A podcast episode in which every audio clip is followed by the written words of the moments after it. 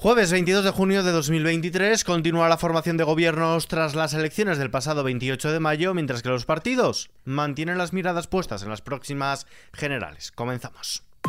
ISFM Noticias con Ismael Arranz. ¿Qué tal? Isabel Díaz Ayuso ha sido reelegida como presidenta de la Comunidad de Madrid al haber obtenido la mayoría absoluta de los votos de los diputados de la Asamblea de Madrid en la segunda sesión del Pleno de Investidura que se ha celebrado hoy jueves. Ayuso ha anunciado a los miembros de su nuevo Ejecutivo que renovará al completo y que estará formado por tres mujeres y seis hombres. Díaz Ayuso ha dado a conocer esta nueva estructura y los nombres de su gobierno que mantendrá en nueve consejerías pero reducirá viceconsejerías y direcciones generales para ser, dice, el ejecutivo más austero de España. Mientras tanto, el portavoz de campaña del Partido Popular, Borja Semper, ha anunciado que el equipo negociador de su formación ha emplazado al del PSOE a mantener una reunión el próximo lunes para negociar las condiciones de los debates electorales ante las elecciones del 23 de julio. Según añadido, a su formación le vale también un debate a tres si el jefe del Ejecutivo, Pedro Sánchez, está más cómodo con la vicepresidenta, Yolanda Díaz. El presidente del Partido Popular participará en un debate con el representante o representantes que el gobierno actual decida. Si Pedro Sánchez quiere dejar fuera de este debate a Yolanda Díaz, Alberto Núñez Fijó no tiene ningún problema en medirse cara a cara con el candidato del Partido Socialista, un formato al cual el candidato del Partido Socialista, señor Sánchez, ya renunció hace cuatro años, como ustedes saben en aquel entonces veía las elecciones ganadas y hoy como las ve perdidas pues cambia, cambia de criterio. Además justifica el veto a Vox en Extremadura. El portavoz de campaña de los populares, Borja Semper, ha respaldado el rechazo a gobernar en coalición con Vox en esta comunidad, en Extremadura, y ha defendido que su partido no va a renunciar a sus principios más elementales como la lucha contra la violencia machista para acceder, dice, al poder a cualquier precio. Yo me niego a que nadie nos dé lecciones en defensa de la igualdad de hombres y mujeres, y en la lucha contra la violencia machista. Me niego, porque es mentira.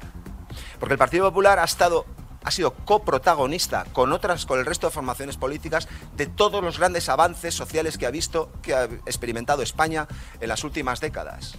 Desde los gobiernos de José María Aznar, y no me voy más atrás, desde los gobiernos de José María Aznar. Somos firmantes del pacto del pacto de Estado contra la violencia de género con otras formaciones políticas. Por su lado, su jefe, Feijó, promete aumentar los permisos a familias monoparentales. El presidente del Partido Popular, Alberto Núñez Feijó, se ha comprometido ante las representantes del club Malas Madres a aumentar los permisos de maternidad y paternidad a familias monoparentales.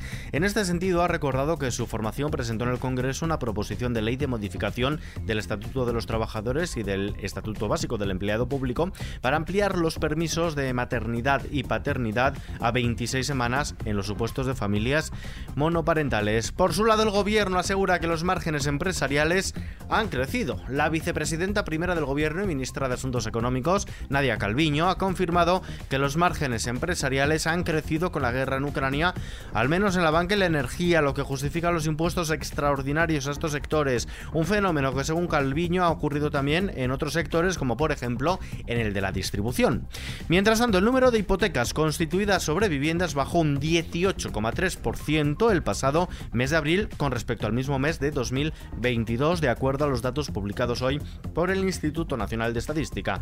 Con el descenso interanual de abril, la firma de hipotecas sobre viviendas encadena tres meses de tasas negativas tras la caída del 2% que se anotó en febrero y el desplome del 15,7% del mes de marzo. Todo ello en un momento en el que el esfuerzo para comprar una casa aumenta en 4 puntos porcentuales. El porcentaje de los ingresos del hogar que se necesitan para comprar una vivienda en España aumentó un 4% en los últimos cuatro años al pasar del 16 al 20% según un estudio del portal Idealista en el primer trimestre de 2019 y de este año 2023. De acuerdo con sus cifras, el número de capitales de provincia donde el esfuerzo familiar para adquirir una vivienda es mayor ahora que hace cuatro años es de 47, con Palma como la ciudad en la que más se ha incrementado. También en el plano económico, en 2022 la oferta de empleo creció un 25,3%, impulsando el empleo hasta niveles que no se veían desde antes de la crisis de 2008. A pesar del convulso escenario socioeconómico global, normalización de la situación sanitaria y la retirada total de las medidas de restricción impuestas para controlar la pandemia han sido un importante motor de crecimiento para muchas empresas, de acuerdo con la 27 edición del informe Infoempleo ADECO, oferta y demanda de empleo en España. Fuera de nuestras fronteras, en Reino Unido, el gobierno del conservador Rishi Sunak continuará firme en su camino para rebajar la inflación interanual del país, actualmente en el 8,7% ante la última subida de medio punto de los tipos de interés al 5% anunciada por el Banco de Inglaterra. El líder Tory se ha referido a la decimotercera subida cometida por el banco emisor, defendiendo que la razón por la que los tipos están subiendo es porque la inflación es demasiado alta y hay que rebajarla. Y todo ello está teniendo su traslación a los mercados. En la Bolsa de Madrid, el IBEX 35 hoy cierra en negativo. Andrea Omundo. Así es, cae la bolsa española. El IBEX 35 cae 0,76%, afectado por el temor a las consecuencias por el crecimiento económico de los elevados tipos de interés, cuya bajada parece cada vez más lejana tras las últimas decisiones de los bancos centrales. La bolsa cierra hoy en 9.364 puntos, lo que reduce las ganancias acumuladas en el año al 18,8%. Los bancos han sido el sector más bajista y CaixaBank y Sabadell, con descensos del 1,9 y el 1,79% respectivamente, han liderado las pérdidas del índice, mientras que Melia ha liderado las subidas con un avance del 3%. Por otro lado, el euro se cambia hoy por un dólar con casi 10 centavos. Vistazo ahora al mapa del tiempo con José Sánchez. Se avecina un viernes con cielos despejados y tiempo seco que vendrá acompañado de un aumento de las temperaturas máximas, llegando a los 40 grados en el Valle del Guadalquivir. También se esperan intervalos nubosos por la mañana en el noreste peninsular con brumas y bancos de niebla en Galicia, el interior del área, del área cantábrica y en el área pirenaica. Por la tarde se esperan nubes de evolución diurna y algún chubasco aislado en torno a los sistemas montañosos de los tercios norte y este peninsulares y en el interior de Mallorca. También nubes bajas en Canarias, con probables calimas en los extremos sur y sureste peninsulares y en las ciudades autónomas de Ceuta y Melilla. Y terminamos hoy con una recomendación literaria.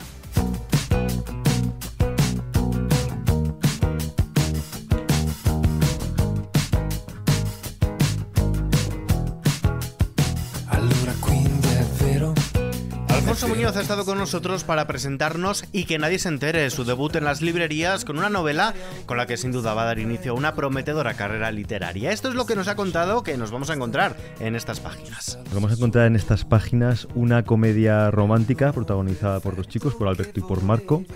Es una comedia romántica de temática LGTBI, por así decirlo, o de categoría LGTBI, porque la, la historia de amor es entre dos chicos. Y nos vamos a encontrar una historia de amor prohibida eh, entre un becario y un jefe, por simplificarlo y por ir al grano y porque la gente entienda por qué ese y que nadie sepa nada, por qué esa relación prohibida. Y luego aparte, eh, más allá de esa relación personal, profesional entre ellos, pues que, que les impide tener esa relación de amor y, personal, pues encontramos a un Marco, que es el interés amoroso de Alberto, que es el protagonista, y a través de quien vemos la historia, pues que es un personaje enigmático, eh, muy cerrado, aparentemente heterosexual, lo cual también es una barrera. Y bueno, pues a partir de ahí pasan, pasan cositas. Pasan cositas, nos dice Alfonso Muñoz, pero para descubrirlas tenemos que leer y que nadie se entere, editado por Versátil. La entrevista al completo se puede escuchar en la sección Biblioquiz de nuestra web xfm.es y también en el podcast disponible en los principales agregadores. Con esta recomendación literaria y escuchando este Perdimenticari de cero absoluto, canción muy presente en esta obra, nos despedimos por hoy. Pero la información continúa puntual a su cita cada hora en los informativos de XFM y ampliada junto a los audios del día aquí en nuestro podcast XFM Noticias. Paula San Pablo en la realización, un saludo de Ismael Arranz, hasta mañana. Che quell'uomo perfetto che volevi tu non l'hai capito mai. Io sarei pronto a cambiare vita, a cambiare casa, a fare la spesa e fare i conti